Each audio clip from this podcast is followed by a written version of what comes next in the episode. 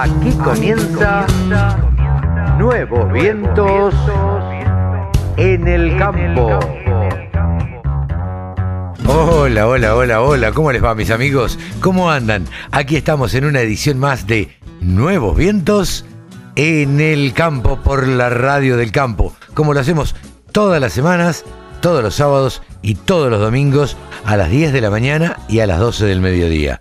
No se pierdan el programa de hoy, porque bueno, ustedes habrán escuchado que el campo está un poquito revolucionado. Hay algunas medidas que ha tomado el gobierno que no le han caído para nada bien a los productores agropecuarios.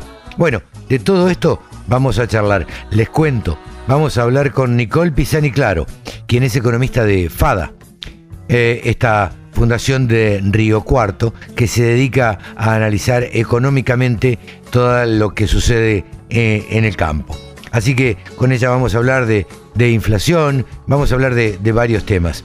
Con Pablo Adriani vamos a analizar los mercados.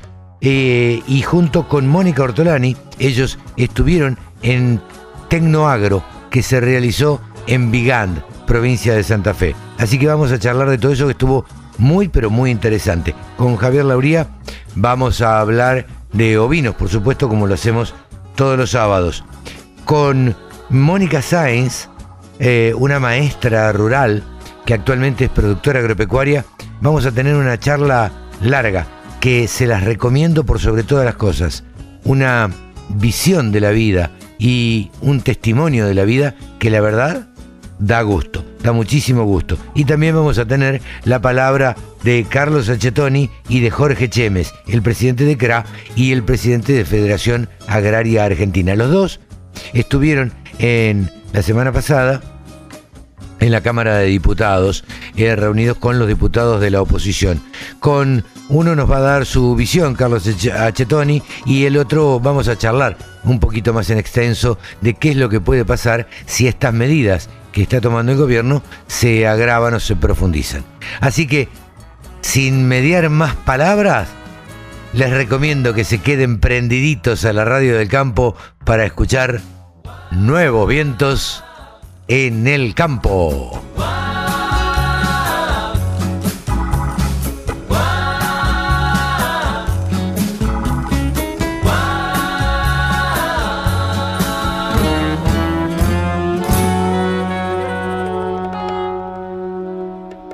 Escucha la radio del campo en tu celular. Bájate la aplicación.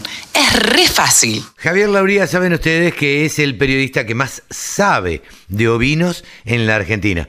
Eh, trabaja en Canal Rural y lo tenemos en la radio del campo. Hola Javi, ¿cómo te va? Carlito, qué placer saludarte. ¿Cómo estás vos? Pero muy bien, por suerte. Muy bien, contento de un sábado más estar aquí presentes en la radio del campo. Eh, bueno, tratando de, llevar aquellas noticias que otros nos llevan o que, o que tratamos de que sean absolutamente federales y abarquen todo el país. Em, nos, por privado le cuento a la gente que habíamos charlado con Javi de hablar de este nuevo mercado que se ha creado, eh, que es el mercado eh, agroganadero de, de cañuelas. Em, Javi, vos cómo, cómo estás analizando eh, este, este, esto que sería por ahí hasta un caso de estudio.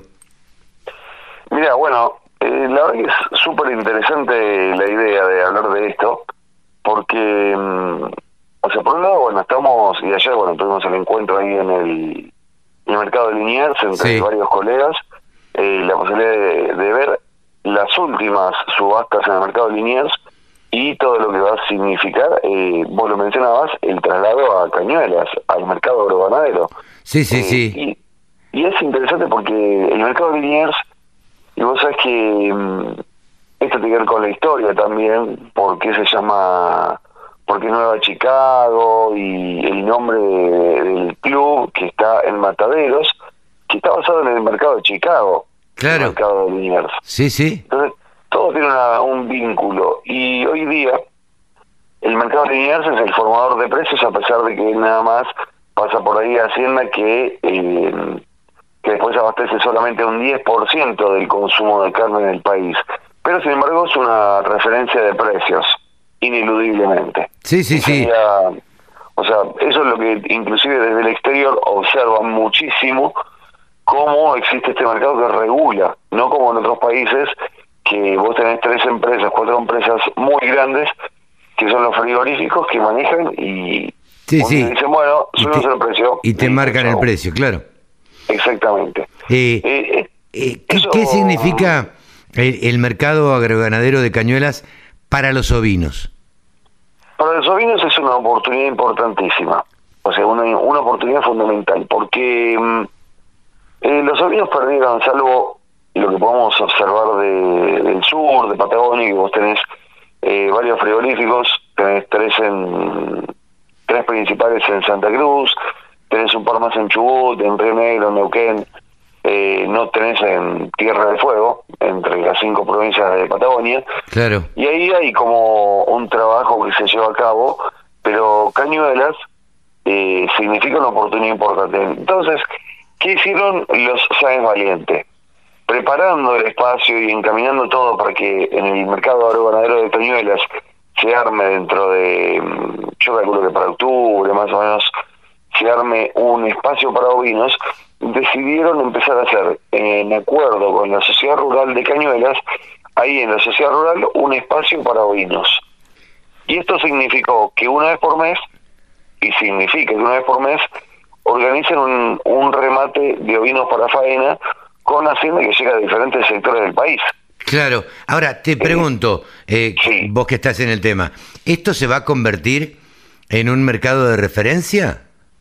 Sin duda. Ah, Los mira. que estamos, los que estamos involucrados tratamos de que así sea, porque nosotros, o sea, yo tengo siete años en el mercado de Liniers y observando cómo se comporta, eh, entendiendo que no es solo la oferta y la demanda lo que eh, eh, hace que el precio se mueva para un lado o para otro, sino que entren otros factores en juego. Claro. A mí me preguntan mucho, bueno, ya habiéndose dado ya el cuarto remate ahí en Cañuelas, habiéndose dado mucho, eh, ya muchos consultan eh, los resultados por razas, pero ya hablas de carne, a esa altura no hablas de razas, hablas de carne, pero, pero, sí hay que tener en cuenta que, obviamente, así como si hablas de, por ejemplo, Limangus, Limousin, de Angus, de Hereford, de Shorton, cada raza es más buscada o menos buscada porque tiene algunos puntos de rinde más. Lo mismo pasa con los ovinos, solo que uno ya, el que compra, sabe que si es Texel le va a rendir más que quizás otra otra raza, eh, porque el desarrollo, porque es un animal que tiene una red distinta, eh, no no porque tiene a favor del Texel, sino como para establecer una comparativa sin hablar en detrimento de otra. No, no, no. Eh, Y además, eh, convengamos que, eh, como siempre hemos hablado acá en la radio del campo, a partir de que de que charlamos de, de ovinos con vos, eh, bueno, existen diferentes razas o mucha más variedad, tal vez, de razas que hay en vacunos y que rinden además eh, digo, el, eh, a ver si, si, si puedo ser claro, y que además hay razas carniceras, razas lecheras, razas eh, que rinden, que, que se las eh, tiene para lana únicamente, en el caso de los ovinos. En el caso de los bovinos, no, es carne básicamente. Entonces, sí, carne y leche. claro, carne y leche. pero, mm, pero viste que, bueno, o lo que hacen, por ejemplo, con, con los vacunos, para decirlo así, o sea, con, con los holando, los holando hace algunos años no, no lo engordaban, no lo veían con, o sea, los holandos son las vacas, o sea, o los novillitos blancos y negros, para el que dice, ¿qué es holando? Sí, sí, son los sí. blancos y negros, son los hijos de las lecheras, no le daban valor comercial, quedaban en el campo Claro. animal, básicamente, para decirlo y no entrar en detalles. Pero es cierto, exactamente cierto lo que vos decís, y todavía un, un camino a recorrer, pero lo que ocurre, y acá es donde me parece que es el caso de análisis que vamos a ir viendo, acá está pasando lo de oferta y demanda, porque cuando hubo más de mil cabezas, fue una plaza Tom- tengo que decir una plaza tranquila, una plaza que eh, fue con quebranto respecto de un remate anterior. Y ahora que hubo casi mil animales menos que la vez anterior, es decir, en el mes de eh, febrero había habido 1.600, ahora hubo 670, 1.000 animales menos. Estamos hablando, en este caso, de 600 a 1.600, ahí te diría que casi un tercio respecto a esa oferta y cambió todo, porque ahora en la falta que va a haber de ovinos por una cuestión estacional que desde abril hasta agosto prácticamente no se consigue, la plaza estuvo muy firme. Pero hay que entender, o sea, y esto es eh, la palabra al señor productor ovejero, sepa, señor productor, que la plaza por un lado se está formando.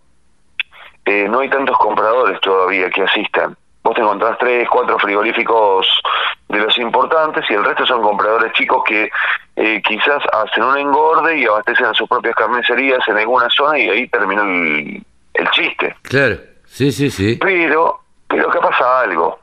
El, el, el productor eh, cárnico de bovinos no está eh, en, el, en la gran mayoría, y esto porque cito el ejemplo de los bovinos, de los vacunos, no está vinculado entre lo que es la cría y lo que es la comercialización. No, ¿Por claro. qué? Porque no se puede ocupar.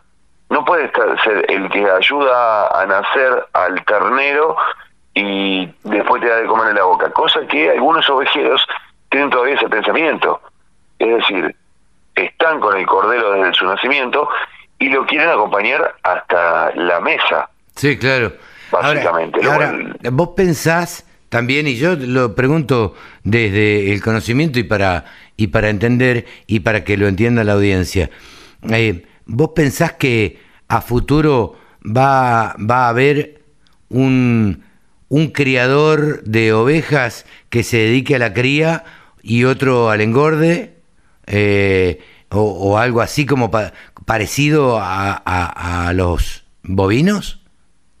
Yo creo que sí, no lo vamos, o sea, ya hay algunos, ya hay, y hago mucho, o sea, me parece que es lo mejor que puede pasar lo de la cadena de los, de los ovinos, hay y deberían estimularlos más, ayudar, colaborar, entender que son parte del negocio y que son los que van a permitir el crecimiento del consumo de la carne ovina. Es totalmente necesario ese invernador, porque o engordador, porque si no, vamos a seguir hablando de un animal que limpio te da 12 kilos y ese es el que haces a la cruz, a la estaca, eh, limpio es ya cuando, mm, o sea, faenado. Sí, sí, está faenado y, este, y, y ya lo compras entero, eh, por ahí hasta en un mercado informal. Eh, Exactamente. y lo compras para celebrar un cumpleaños, una fiesta, un, un algo, no, no, no, no es algo que se venda regularmente. Eh, pero siempre hablamos nosotros acá del consumo de carne ovina como un consumo de continuidad. Digo, Sí. eh, hablamos de, de, de- de comprar milanesas de, de, de borrego, milanesas de, de oveja, milanesas de ovinos, hablamos de comprar una paleta, hablamos de comprar eh, un costillar, hablamos este no no de un corderito. Digo, no, no, No. del corderito. Tal cual. Tal cual. Eh, y eso se necesita, porque hoy hoy justo me estaba mensajeando con alguien más temprano y hablábamos y yo le digo, yo no puedo tener un costillar entero en el freezer, no tengo lugar. No, claro. Yo El y freezer. tampoco tengo tiempo para hacer una, una un garrón eh, de cuatro de cuatro o seis kilos, ponerlo al horno y cocinarlo cuatro horas, porque primero, voy, voy a ser sincero, yo vivo en un departamento de dos ambientes y se me llena de olor y hasta el cajón de las medias tiene olor después No, a, la, no. a la comida durante una semana. se te llena de olor, te queda el olor por una semana. Y además, en la mayoría de los casos, vivimos o solos o con una persona o con una pareja o lo que sea, y haces una carne de 6 kilos y la verdad es que te va a durar una semana. Y nadie tiene ganas de comer eh, eh, eh, La misma comida en una semana. La misma comida durante una semana. Exactamente, por eso para mí es, o sea, lo, lo cómodo eh, es agarrar, comprar dos chuletas gruesitas, porque me gusta que sea gruesito, ¿no? Un- por eso si no me compro una milanesa directamente. dos, dos chuletas gruesitas a la sartén o a la cacerola o a la plancha y listo. 15 minutos de cocción. Cuatro horas yo no tengo en la semana, Claro. la realidad. Y en invierno menos. Por parte en invierno no ventilar la casa. No, no, no, sin duda. No, pero, ah, pero decime si en invierno no te comes un guiso de cordero. Oh, la. Sí, pero, dámelo yo mismo, con el caracú directamente. Pero ni hablar, me lo como ahora, ahora que todavía no hace tanto frío, aunque me, cuando estamos grabando este programa hace 13 grados. Mm, ni que hablar, Fresquito, fresquito. ni que hablar. Eh. Así que la realidad es que ese mercado eh, va a sufrir algunos momentos difíciles, esa es la realidad. Eh, van a estar felices los de agosto, los de julio, pero no así los de noviembre, los de diciembre, enero. Claro, Enero sobre todo. claro, claro, O sea, claro, claro. Eso es así. eh, Pero- hasta que en un momento haya una plaza un poco más eh, que abastezca para no hacerlo una vez por mes, sino dos veces al mes.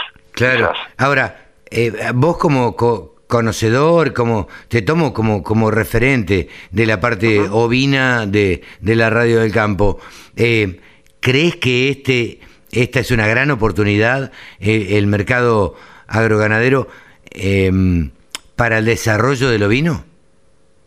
Sin duda alguna. Es el tren que va a pasar una sola vez. eh, ahora pasa una vez por mes y después cuando...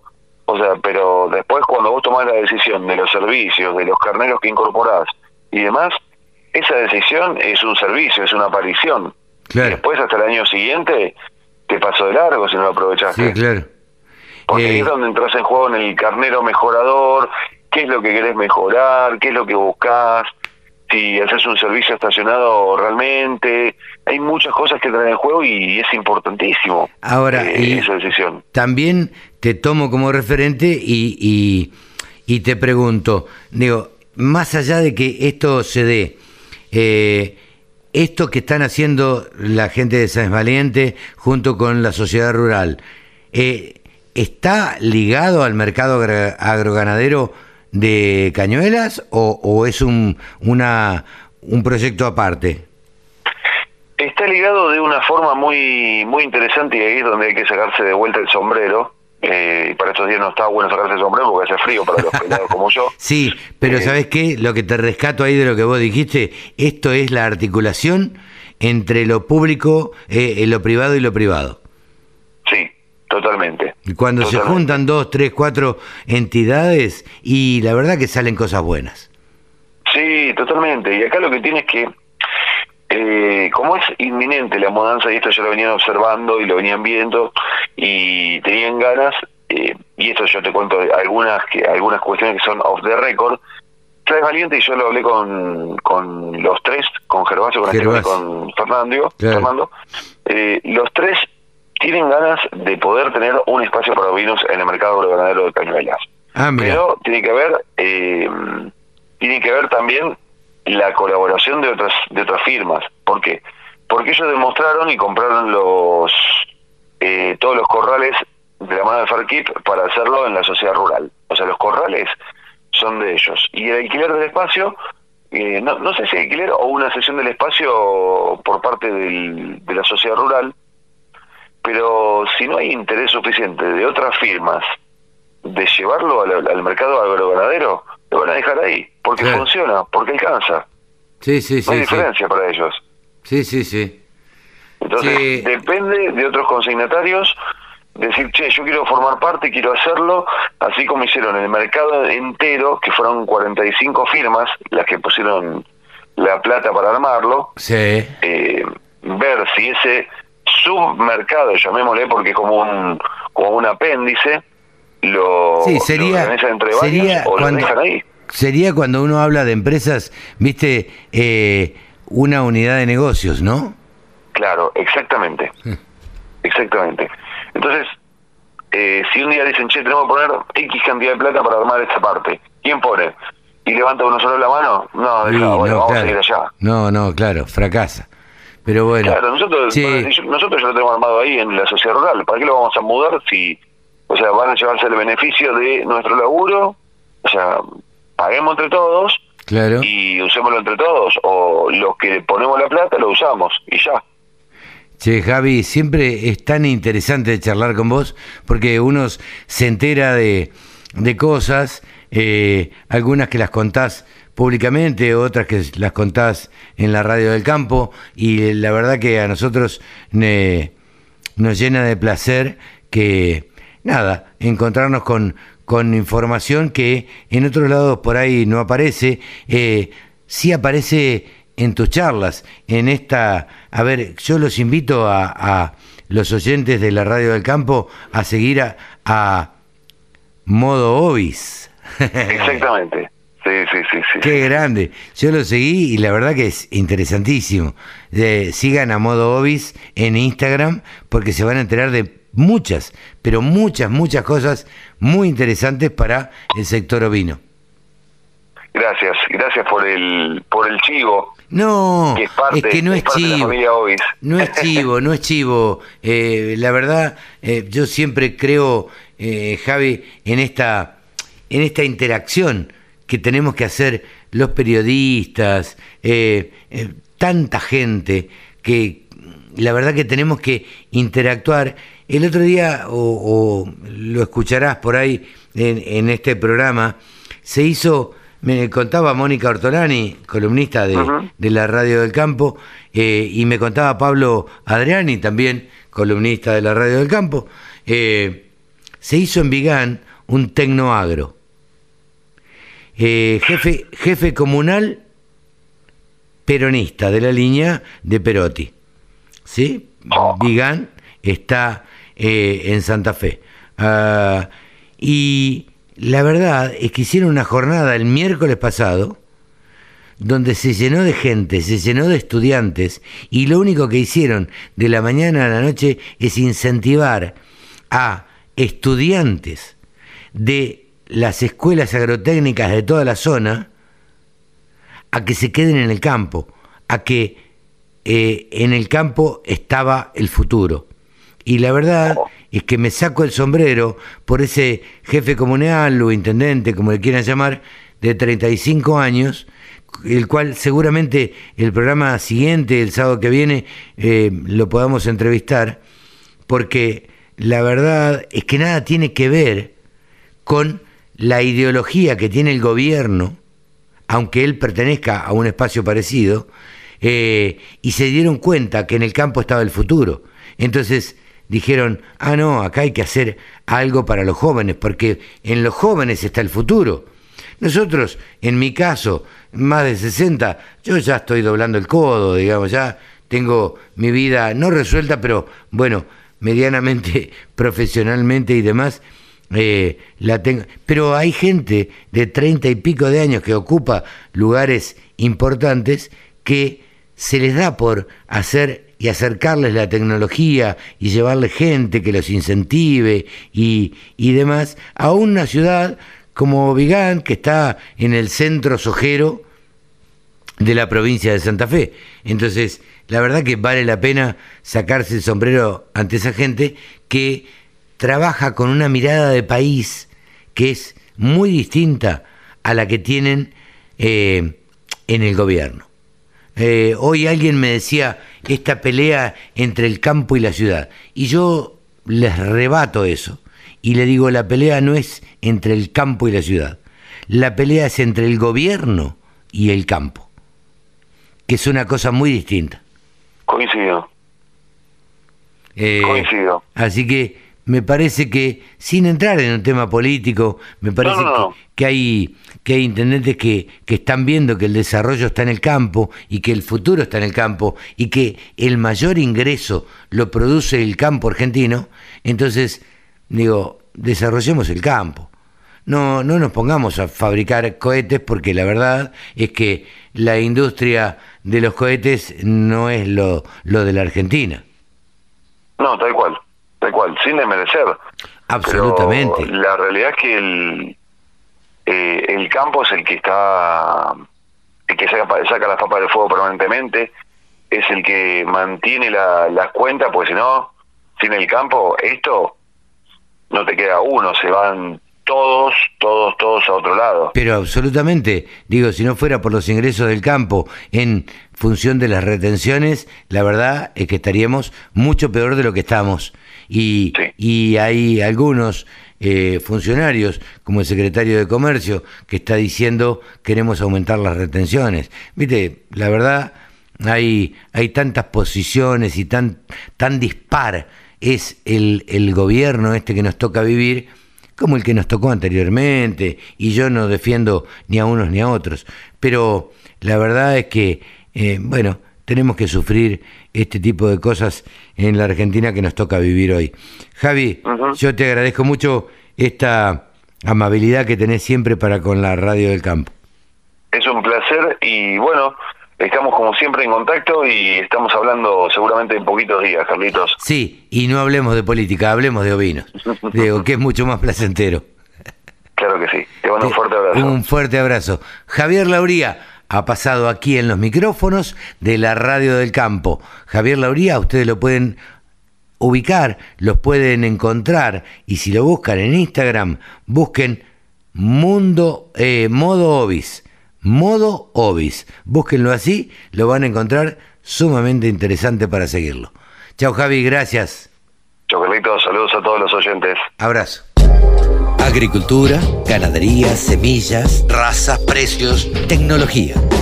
Toda la información en la radiodelcampo.com. Estamos en comunicación con el presidente de CRA, Jorge Chemes, y bueno, eh, estos días eh, han venido bastante, bastante moviditos. Dijimos eh, hace unos programas atrás que después de Poagro, que había pasado tranquilo y contento, la mesa de enlace alegre, y bueno, y los productores no sabía, se habían reencontrado allí.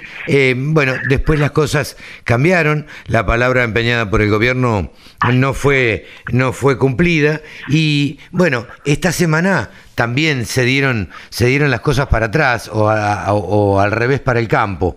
Eh, Jorge, ¿cómo te va? Buenas tardes, gracias por atendernos. ¿Qué tal, Carlos? Buenas tardes y un saludo para todos los oyentes.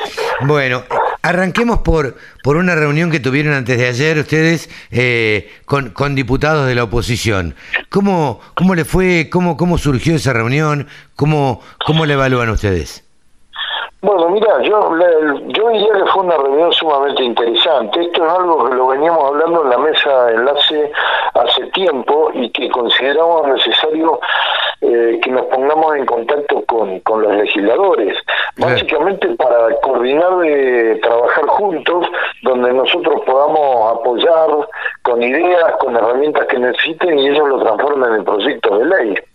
Y básicamente eh, esto es más que nada para poder frenar el embate del Poder Ejecutivo que realmente eh, avanza sobre el sector con carga impositiva, con todo lo que necesita y esto, bueno, complica el funcionamiento y la rentabilidad del campo. Así que estamos, estuvimos en contacto con, la mayoría, te diría, de los legisladores donde estuvieron de acuerdo con esto y veremos si podemos poner en marcha un mecanismo para trabajar juntos. ¿no? Claro, claro, e, este embate que así que al que hacía referencia, eh, yo lo veo básicamente en expresiones de algunos eh, de algunos integrantes del gobierno. El secretario de Comercio Interior, Roberto Feletti, me parece que tuvo unas palabras eh, bastante desafortunadas. Eh, supongo que habrás tenido eh, oportunidad de, escuchar o de leer lo que dijo. Especulan para comprarse 4x4 y más departamentos en Miami. La verdad que, y además medio que quiso culpar al campo de, la, de la inflación. Yo lo que te pregunto es, ¿No te parece que esto es una chicana? ¿No te parece que están buscando el enfrentamiento con el campo? Sí, mira, comparto totalmente lo que vos decís, realmente la indignación que nos produjo estas declaraciones que fueron realmente inconcebibles directamente.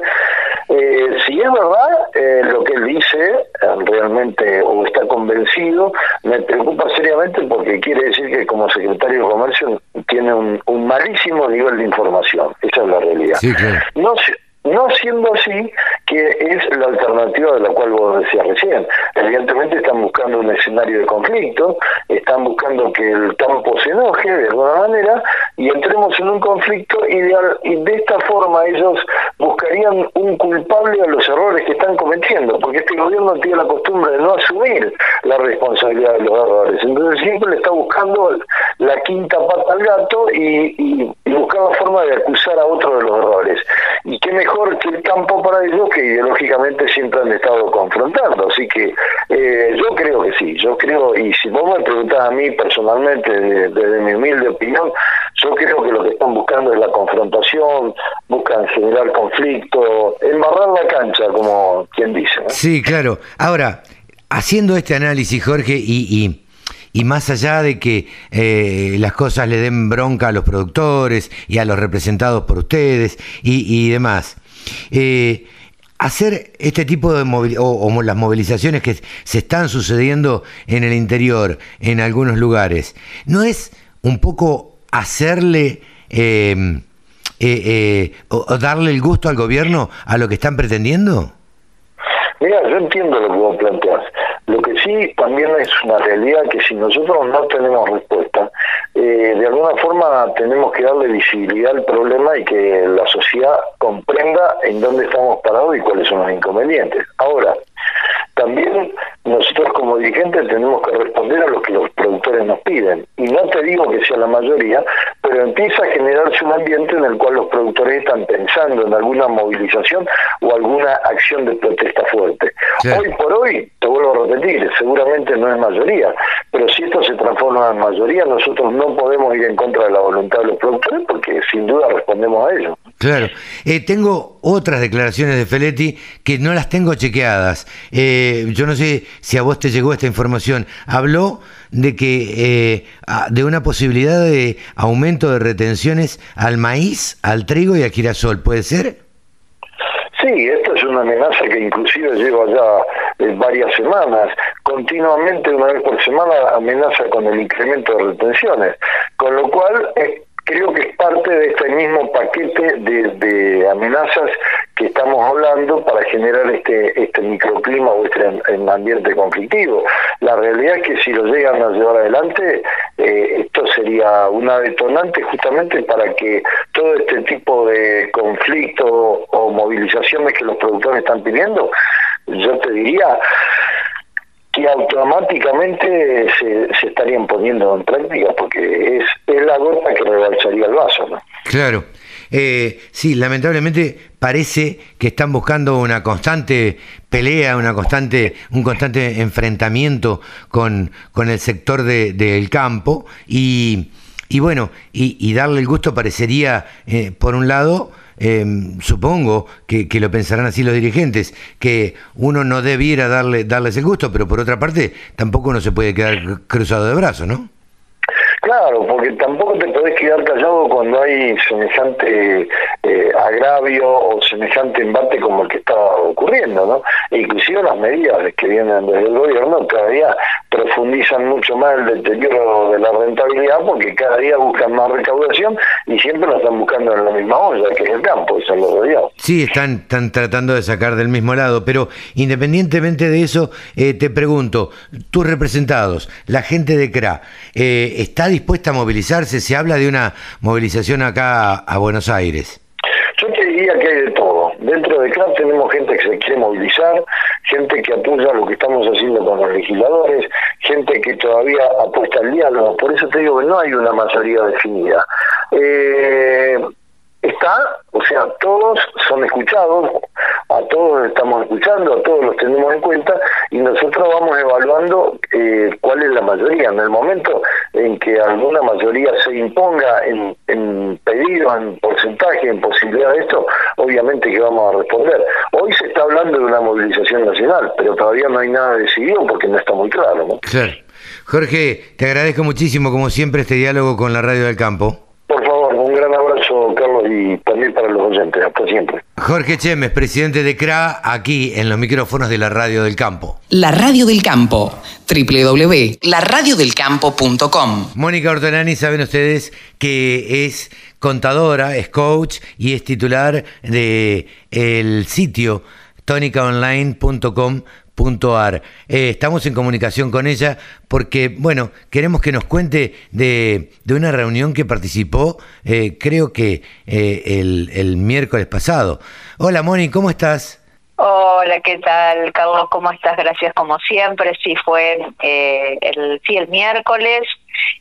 la verdad, no abro en Vigana, en mi pueblo, así que para mí es donde nací, volver a mi tierra eh, desde otro lugar y que me hayan invitado, la verdad que fue bárbaro, le cuento a la audiencia que y a vos, eh, bueno, fue un evento educativo, entonces el foco fue educativo, ¿no? Y, vinieron muchas escuelas agrotécnicas de toda la zona y toda la región.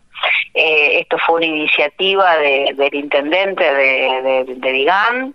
Eh, y bueno, así que combinando el conocimiento, vinieron disertantes, te digo, de primera línea, eh, y se hicieron cuatro paneles, uno de tecnología, orientado al agro, tecnología orientado a la ganadería, energías renovables y un panel de mujeres que del que tuve el honor de, participar, bueno, junto a Pilu Girau de la Secretaría de Ciencia y Tecnología de la provincia, eh, también desde la Fundación de la Bolsa de Comercio de Rosario con Ana Clara de la Valle, eh, bueno, Marina Baima estaba por la por la provincia y bueno, y, y otra y otra persona más que también estaba de referente a eh, investigadora y huertas. Eh, bueno, así que eh, te digo, para que vos tengas una idea, eh, por ejemplo, en, bioeconomía y energías renovables estuvo entre los disertantes es Armando Vilela. Ah, mira vos que Fernando Vilela haya querido venir eh, hasta aquí, ¿no es cierto? Eh, habla de, la importancia. Eh, mira, tengo tanta emoción que no te, no te podría transmitir con palabras todo. Mira, vuelvo a te voy a voy a compartir porque te voy a etiquetar en otros pasajes para que para que lo puedan ver. Pero acá lo importante eh, es cómo desde las localidades y desde los territorios, eh, generando alianzas público-privadas, se logran eh, eventos como este, que son una muestra de conocimiento, de interacción con los estudiantes. Eh, siento que fue un camino, esto es un camino de ida, digo que ya hay eh, algunos y cerrados, también estuvo bueno Gabriel Perizón de Bioceres, por ejemplo, hablándole a los jóvenes. El enfoque fue también todo muy, muy motivacional que cada empresa cuente su, su historia, qué los motivó, cómo ven el futuro. Eh, bueno, estuvo de Bertini, de, de, de, otras empresas también, eh, de mucho desarrollo tecnológico. Hugo Grassi también les habló, Pablo Adriani también estuvo, así que también le podés consultar a él porque fue uno de los eh, de los disertantes. Así que tenés dos columnistas en la red del campo que estuvimos que estuvimos en, Tecnoagro. Qué grande, qué grande. tenemos que, que charlar seguramente con Pablo también. Eh, para hablar de, de, mercados, obviamente, pero, pero le vamos a preguntar también. Este, hubo, hubo hasta colegas periodistas, me, me enteré. Sí, estuvo Matías Longoni, eh, bueno, Jorgelina Traut, que estuvo moderando de una manera genial, divina, humana, entusiasta, motivando a los, eh, a los jóvenes. Así que, bueno, Jorgelina creo que ya es una gigantense más. Sí. Eh, eh, bueno, te dije, Héctor Huergo también estuvo. Em, eh, Gastón eh,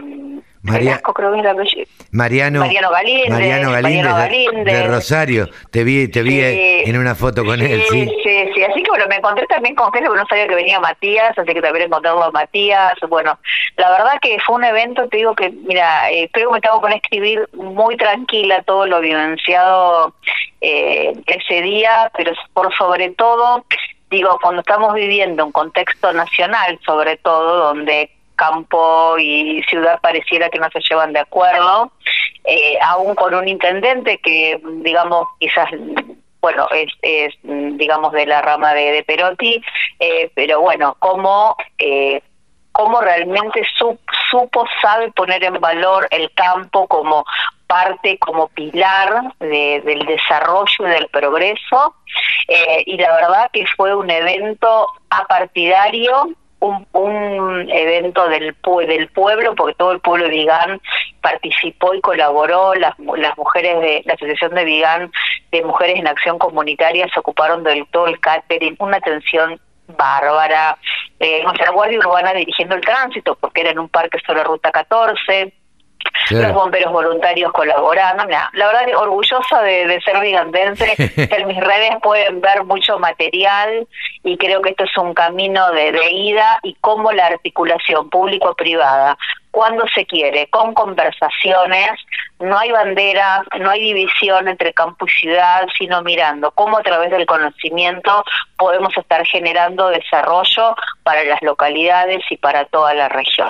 Pero ya hay muchos de los disertantes que empezaron a ver a Vigán como un polo tecnológico regional, eh, como, un, eh, como las eh, escuelas agrotécnicas pueden constituirse en laboratorios de investigación. Así que feliz porque, bueno, creo que nuestro fundador, Víctor Vigán, que siempre dio al campo y al desarrollo y a la industria como, eh, como pilares del crecimiento y también del conocimiento, porque nuestra localidad, bueno, nuestra única escuela que fundó su, su compañera de vida, Octavia Recordona de Vigán, que es la única escuela donde, donde todos nos formamos, todo el pueblo se forma en la misma escuela, es también donde creció Miguel Simeoni, Claro. eh, como que actual presidente de la Bolsa de Comercio de Rosario, con el cual terminamos eh, juntos la escuela. Eh, Ah, así que también fue mucha emoción eh, estar coincidiendo los dos en este evento en el pueblo.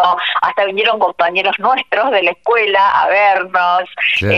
Bueno, así que bueno, fue, Qué, fue muy qué alegría, emotivo. qué alegría que, que estas cosas se den en el interior y a veces con ideologías distintas, eh, pero con, cuando se hacen las cosas con, con respeto, a veces parece mentira que haya eh, dirigentes. Vos sabés que yo no coincido por ahí, y perdoname disentir en esto, que vos acabás de decir, eh, esta dicotomía entre campo y ciudad, yo creo que es eh, la dicotomía o, o las diferencias se dan entre el Estado o el gobierno a veces y el campo. No, la gente de la ciudad no, no está en contra de, de- Sí, sí, del campo. Eh, creo que son los gobiernos los que llevan a este tipo de cosas. Eh, nada más claro que, que las declaraciones de, del, de- de- del ministro de Comercio Interior, de Feletti, eh, diciendo hasta ahí, hasta casi despectivamente, que los productores agropecuarios este, cambian la 4x4 y se compran departamentos Sí, en Miami. sí, sí, sí, Eh, sí, sí. La verdad que me parecen expresiones absolutamente desafortunadas y que nada tienen Sí, que ver con, con reflejar la, la realidad de lo que se vive en el interior, ¿no? Sí, sí, totalmente, por eso, pero lo bueno es que eh, en mi pueblo, en Vigán, digamos, no... Es como que, bueno, no se mira la bandera y era todo un pueblo unido eh, en, en pos del, del progreso, ¿no? En pos de cómo a través de el campo, la tecnología aplicada eh, al agro, eh, cómo podemos estar generando ecosistemas de desarrollo y de, y de progreso. Entonces, eh, la verdad que después te voy a mandar el, el acto de apertura para que escuches a nuestro intendente y puedo mandarte también de último el contacto si lo querés hacer algún, alguna nota. Sí, cómo Eh, no. Pero vas a, vas a ver eh, el lenguaje, la forma de dirigirse al pueblo y la verdad eh, le saco el sombrero a- a toda la comunidad de Vigán y especialmente bueno a- al presidente comunal por la por la iniciativa. No, sin duda, sin duda, y tener eh, oradores de, de la categoría de que vos estabas nombrando, eh, la verdad que habla de que, bueno, despertó interés este, este tecnoagro, y, y bueno, y seguramente habrá sido el primero, pero no va a ser el último, y, y ojalá se siga, se siga realizando, ¿no? Sí, sí, esperemos que sí. Yo creo que es un, es un camino un camino de ida nada más y se van a generar eh, mu- muchos muchos tecnoagro vegan eh, por mucho tiempo. Así que bueno, muy muy felices y contentos con el resultado. Y ya creo que ya ahora nadie me va a cuando decir soy de vegan. ¿Y, y qué? ¿De dónde? Bueno, Claro. creo que ahora menos gente me va a preguntar de dónde soy. Seguramente, seguramente. La verdad que nada, queríamos charlar con vos porque queríamos tener de primera mano a ver cómo, cómo había sido este primer tecnódromo y que evidentemente pone en claro que eh, el, dirigente comunal eh, eh, se ha dado cuenta y ha, ha reconocido en que el campo es un generador de ingresos, el, mayor generador de ingresos de- del país y que, y que bueno, y que por eso que, hay que darle importancia, ¿no? Sí, totalmente, y, y todo lo que se genera, ¿no? Porque es tecnología, ¿no? Y es eh, con- conocimiento, es servicios. Y hoy no solamente, eh, digamos, te dedicas al agro si solamente sembrás. o, que solamente haces una aplicación, sino todo el desarrollo tecnológico, visto tanto que a los jóvenes les interesa les interesa tanto. Así que eh, fueron todas también charlas muy motivacionales para los para los estudiantes, así que bueno, creo que bueno, eh, ellos mm, fueron, digamos, el foco estuvo en los estudiantes y eso fue también lo rico, que no fue una expo digamos, comercial. Si bien había stands, el foco fue educativo y esto Fernando Virela, digo, hasta me lo comenta en, en, en, en mi tweet. Ah, en un tweet donde yo le agradecía y Fernando nos felicitó, bueno, por la organización y por el foco en los estudiantes. Y eso es eh, realmente, bueno, que una persona como él lo haya visto y reconocido, a nosotros nos, nos llena de orgullo. Sí, ¿qué te parece? Un dirigente de, de la Facultad de Agronomía eh, súper importante y además...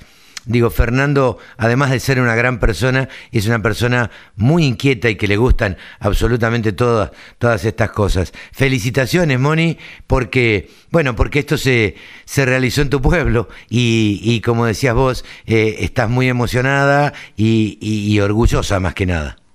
Sí, sí, totalmente. Así que bueno, gracias Carlos por interesarte en Tecnoagrovigante. Bueno, eh, sí, nosotros siempre nos interesamos por todas las cosas que pasan en el interior. Así que felicitaciones una vez más y bueno, seguramente eh, seguiremos charlando como siempre, sábado a sábado, cada 15 días. Sí, y ahora mm, el miércoles que viene, el jueves que viene, perdón, 31 de marzo, voy a estar en la Sociedad Rural de Pozo del Molle. Ah, mira. Eh, y vamos, bueno, voy a estar hablando, digamos, temas de humanos, digamos, vamos a estar hablando de comunicación. Así ah, que bueno, muy feliz de poder compartir en, Pozo del Molle estos temas que también son tan interesantes y tienen que ver con la comunicación, uno de los uno de los grandes problemas del agro. Pero claro, claro que sí, claro que sí. Un tema que a nosotros nos toca de cerca y la verdad es que creemos que siempre le falta comunicación al agro eh, y, y, no siempre la, la suele hacer bien pero bueno, eh, será cuestión de, de, tiempo, no se dan las cosas de un día para otro.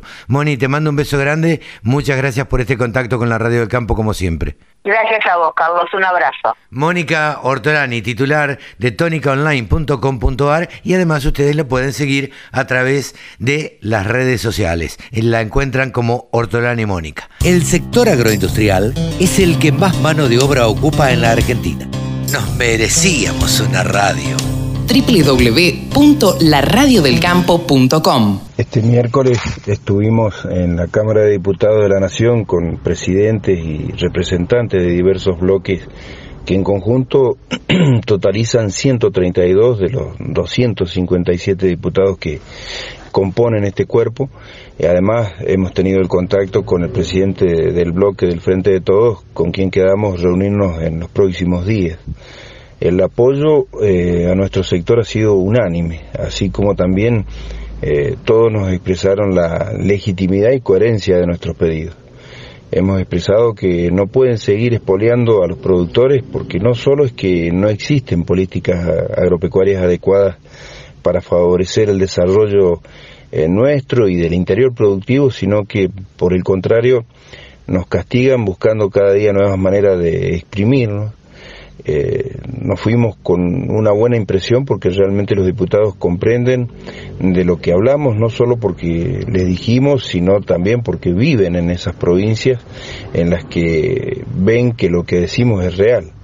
Eh, pagamos por todos lados hasta quedarnos sin aliento, eh, pero los caminos son un desastre, no hay conectividad, cuando hay un problema climático o de cualquier tipo, lo tenemos que resolver solos mientras que el gobierno sigue eh, demonizándonos cada vez que puede. De hecho, ese mismo día nos acusaron de querer comprar departamentos y tantas otras eh, situaciones eh, que chocan de frente con la realidad. Queremos producir, queremos vivir en nuestros pueblos, solo pedimos que no nos pisen permanentemente.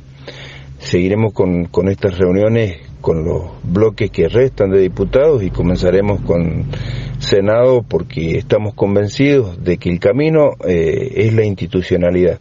Por eso debe ser el Congreso de la Nación el que frene la locura que todo el tiempo busca eh, instaurar el gobierno.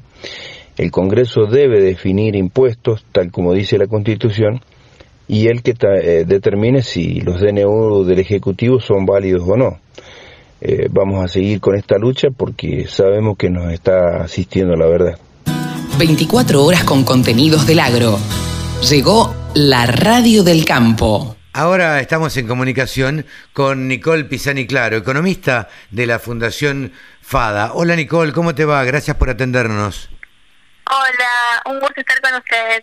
Bueno, eh, Nicole, la verdad es que ustedes siempre sacan informes eh, distintos sobre distintos temas y, demás.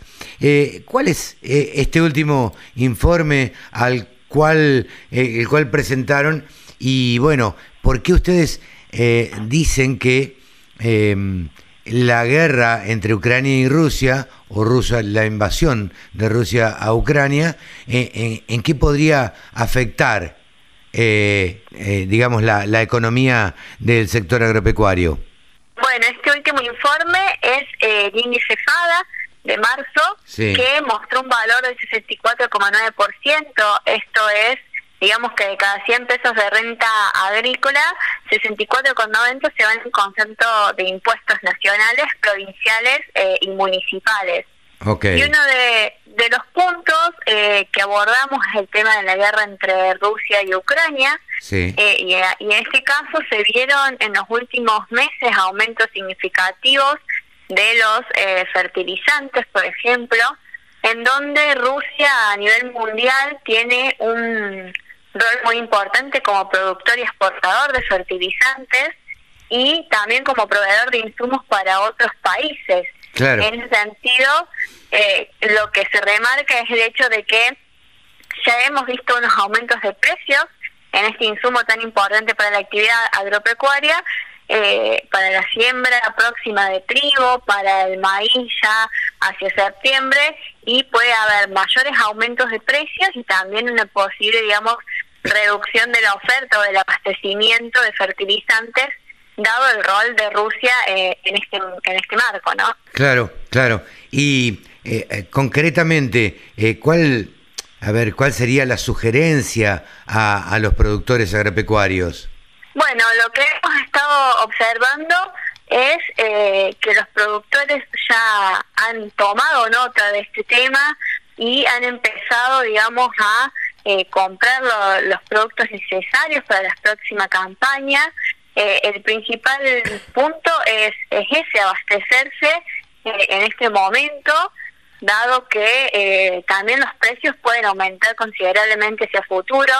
Tenemos un tema principal también, que va a ser la provisión de los dólares, digamos, de, por parte del Banco Central para poder importar un producto, Argentina importa el 60% de su oferta de fertilizantes y, eh, contar con los dólares para importar un producto que va a estar el doble de lo que hace un año. Entonces, eh, el punto principal acá es poder prever eh, las próximas campañas y abastecerse en este momento de, de este insumo tan importante. Claro, lo que a mí me da la sensación es que esta guerra eh, pareciera no ser una guerra corta.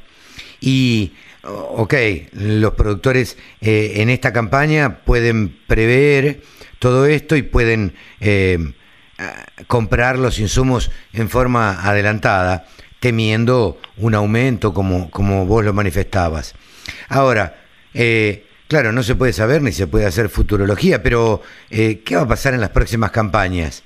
Porque esto no va a afectar solamente a esta campaña.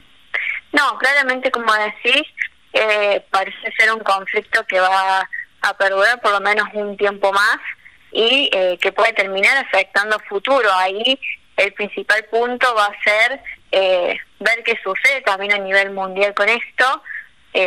uno es el caso de la provisión de fertilizantes, pero por ejemplo tenemos fertilizantes también como tenemos la urea, por ejemplo, que está muy ligada al precio del gas, donde también eh, Rusia tiene un rol muy importante y el precio se está elevando. Entonces, la verdad es que vamos a tener que estar atentos a lo que sucede y eh, va a terminar afectando posiblemente, si esto continúa y se empieza a generar un mayor desabastecimiento, eh, va a afectar las decisiones de producción también en los productores. Tenemos cultivos como el trigo y el maíz que requieren mucho más uso de fertilizantes que, por ejemplo, la soja. Entonces, puede terminar afectando en esa toma de decisiones por parte de los productores. Eh, te, saco de, este tema, Nicole, y, y te pregunto, eh, los derechos de exportación, eh, bueno, la semana pasada se conoció el aumento de los derechos de exportación en dos puntos a, derivados de la soja y del maíz. ¿Cómo, cómo repercute esto en, en la economía agraria? Bueno, eh, tenemos por un lado el, el hecho de eh, haber aumentado, digamos, los derechos de exportación a un subproducto, a dos subproductos, digamos, de, de la soja. En el caso del productor agropecuario, del productor que eh, produce soja y que la industria se lo compra, va a haber afectado el precio al que la industria le va a estar comprando si bien el derecho de exportación del grano de soja ya era del 33 y lo que se incrementó es a los productos industrializados, la realidad es que este aumento hacia la industria termina afectando al productor porque la industria va a tener una menor capacidad de compra, un menor poder de compra, de pago al productor por el grano de soja. Eh, nosotros hemos visto estos últimos días que ya se ha empezado a manifestar un menor precio, digamos, eh, de, que le paga la industria el productor y que puede rondar en los 15 dólares, por lo cual, digamos, el efecto al sector agropecuario eh, termina llegando y el productor le termina afectando. Claro, yo la verdad es que no entiendo las palabras de, de Domínguez, del ministro de Agricultura, cuando dice que eh, en definitiva eso eh, no afecta directamente al productor. La verdad es que sabido es, como decías vos, que el industrial va a recaer todo lo que le aumenten. Claro, el productor agropecuario, el productor no es el que, eh, el que exporta. Y ellos hablan de los derechos a, las exportaciones. Claro, pero en definitiva la industria eh, lo que hace es trasladar ese costo que le aumentan, trasladárselo en una baja de precios a, lo que le compran al productor. Sí, ellos observan como si el productor no fuese el exportador, pero la realidad es que el productor le vende el insumo a la industria para luego exportar. Entonces la industria con mayores impuestos tiene menor capacidad de, de, pagarle al productor eh, por lo que le está comprando. Entonces sí, claramente lo termina afectando. Sí, sí, claramente. Eh, ¿Y cómo crees que, que van a reaccionar? Em, ustedes eh, desde, desde el interior, ¿cómo, ¿cómo lo ven? ¿Cómo creen que van a reaccionar los productores ante estas eh, ante estas eh, subas a las retenciones, porque en definitiva eh, no son otra cosa que eso. Sí, bueno, hemos visto, por ejemplo, acá en lo que es Córdoba, algunas movilizaciones también de productores manifestando su posición. creo que también desde FAS se observa que se genera mucha incertidumbre, mucho malestar en el sector agropecuario de estas decisiones y que por ahí terminan siendo soluciones muy del corto plazo o para cuestiones puntuales como es este aumento de retenciones de sojas para atacar el precio del trigo. Eh, entonces terminan, digamos, generando muchísima incertidumbre y malestar eh, en un sector productivo de nuestro país. Claro, eh, resulta extraño ante, ante este análisis que vos estás haciendo que, por ejemplo, em, Feletti haya salido a decir em, eh, que, bueno, eh, medio como enojándose con y, culpando a los productores agropecuarios de, de bueno de la inflación y, hablando de un posible aumento en las retenciones de maíz, trigo y girasol. Sí, bueno, eh, la realidad es que sí hemos escuchado que se culpa, digamos, a, los productores por aumentos de precios de los alimentos, de la inflación con la que vivimos y la realidad es que hace ya años que vivimos un proceso inflacionario constante, muy grande para, para nuestro país, en donde vemos los aumentos de los precios eh, cuando vamos al súper, pero también cuando cargamos combustible, cuando alquilamos, eh, también los precios de los alquileres eh, comienzan a aumentar. Y la realidad es que es algo que sucede en toda la economía de nuestro país, no solo propio de eh, productos eh, alimenticios en donde el productor genera, digamos, o produce los insumos. no es un no es un problema digamos, propio del sector eh, agropecuario, sino que la inflación es un problema de nuestro país en, términos generales. Sí, sí, es un problema que además afecta a todos, digo, afecta a, los que vivimos en la ciudad, a, quienes viven en el interior y a quienes viven en el campo y a los productores eh, de la misma manera, digo, porque aumentan, si hay inflación, aumentan los insumos, como hablábamos hace un rato, eh, aumenta el combustible, aumenta la comida, aumenta, en fin, aumenta todo, ¿no?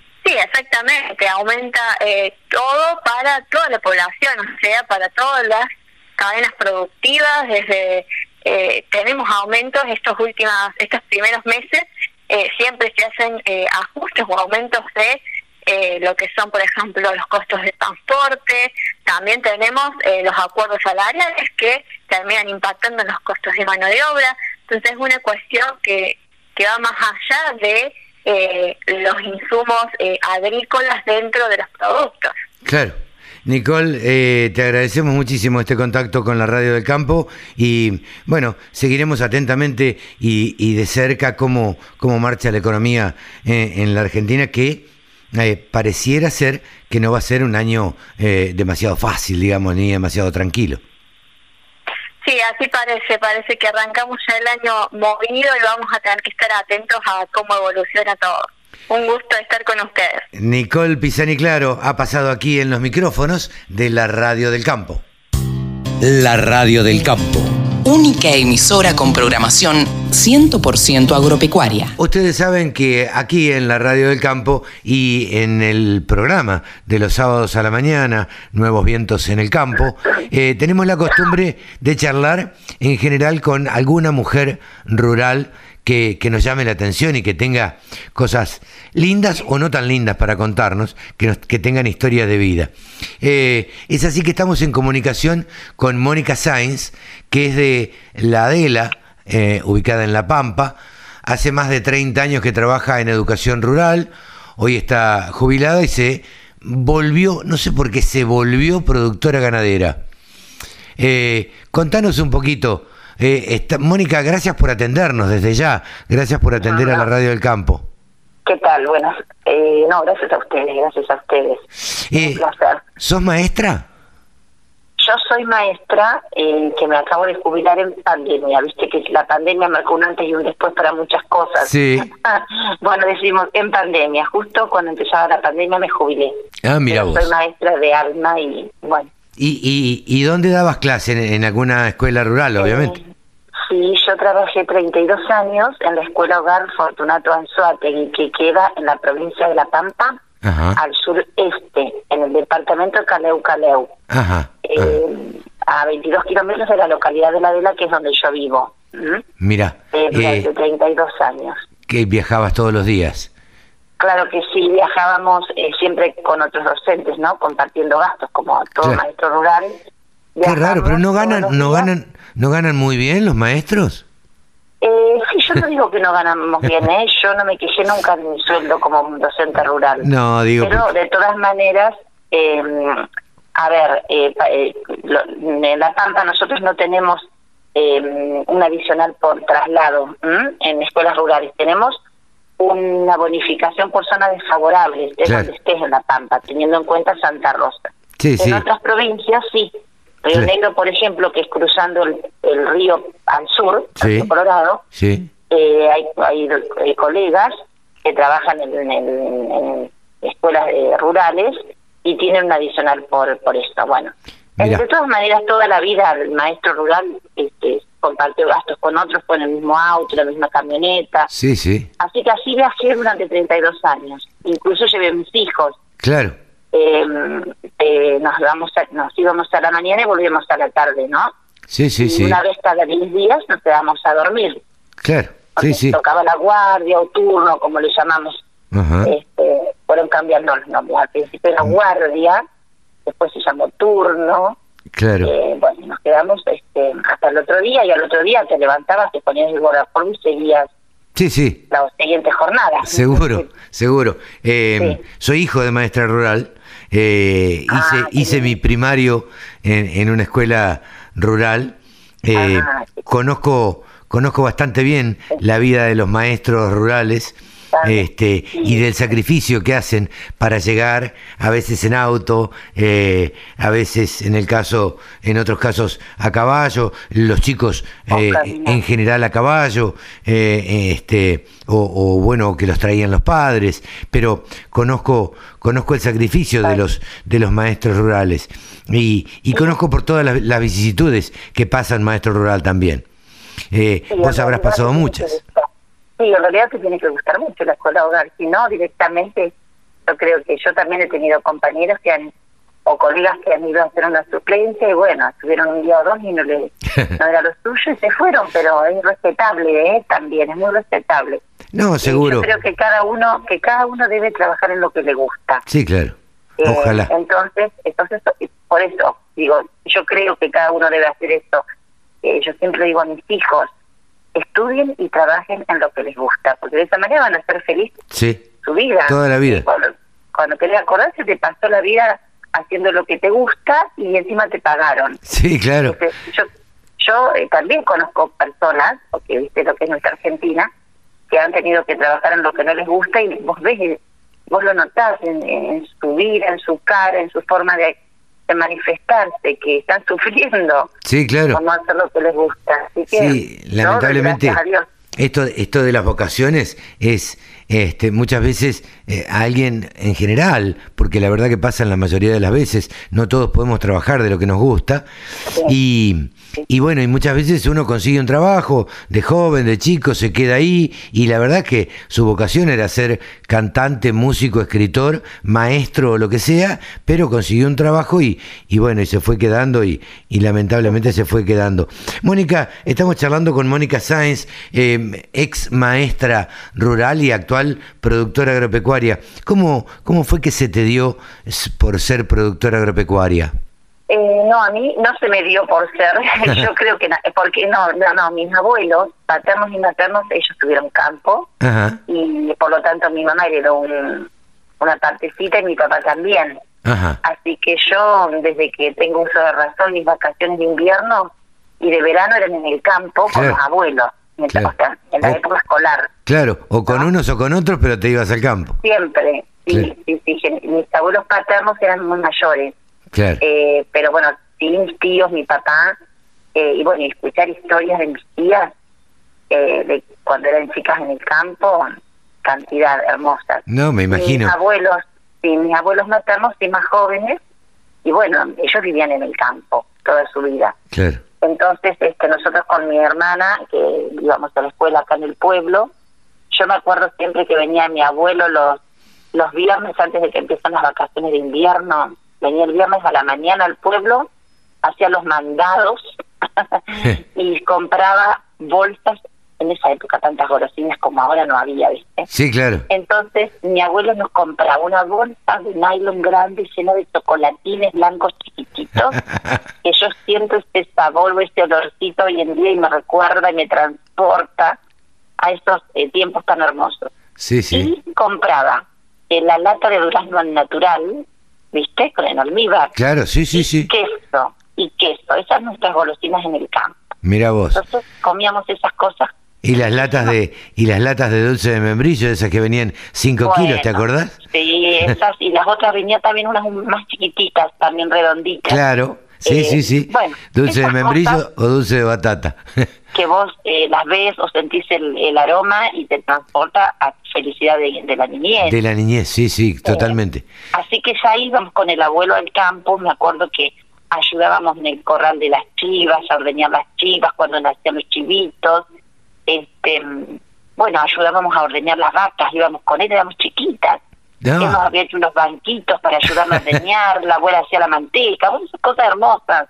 Claro. Que ahora, viste, ya no existen. Cosas, no, no, no, ya no existen, pero cosas que uno uno realmente vivió en el campo y le traen tantos recuerdos. este, eh, ¿Andabas a caballo de chica? Sí, andábamos a caballo, había una yegua muy mansita que se llamaba La Rosada. Esa era para nosotras, eh, para andar nosotras. Sí, sí, muchas anécdotas muy lindas. Y eh, bueno, después fallecieron mis perdón. Sí, no, no, no, no, decime, decime. Fallecieron, fallecen mis abuelos y bueno, y mi papá le tocó una parte de campo, y mi mamá también.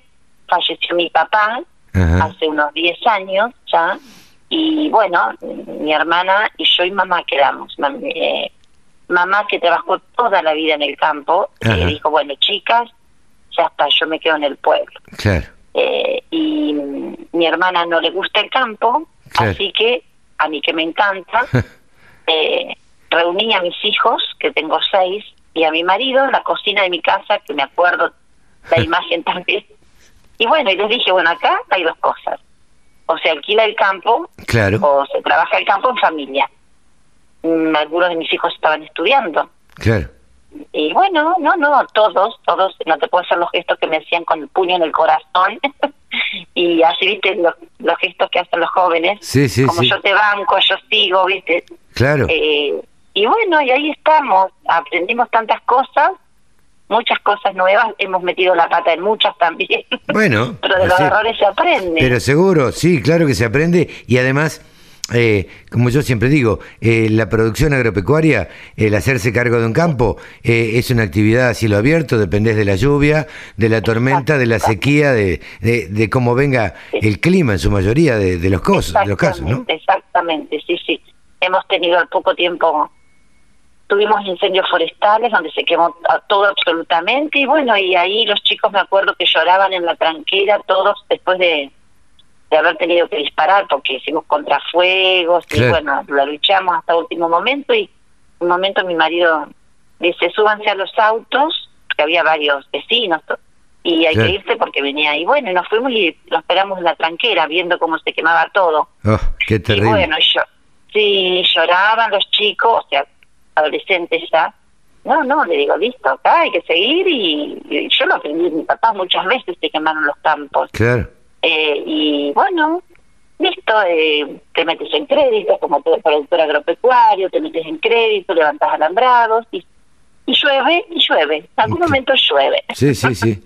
Lamentablemente es así. Yo siempre digo que que en el campo, viste, se viven eh, las campañas, son cada seis meses, eh, la ganadería es un poco más larga o bastante más larga, pero independientemente de todo, las noticias no es que duran dos días, viste, porque estamos acostumbrados, sobre todo los que los que nacimos en el campo, pero por ahí vivimos en, Buenos Aires, eh, a que las noticias duran un ratito, ¿viste? Un choque en tal lado dura una noticia y, nada más, y la noticia pasó.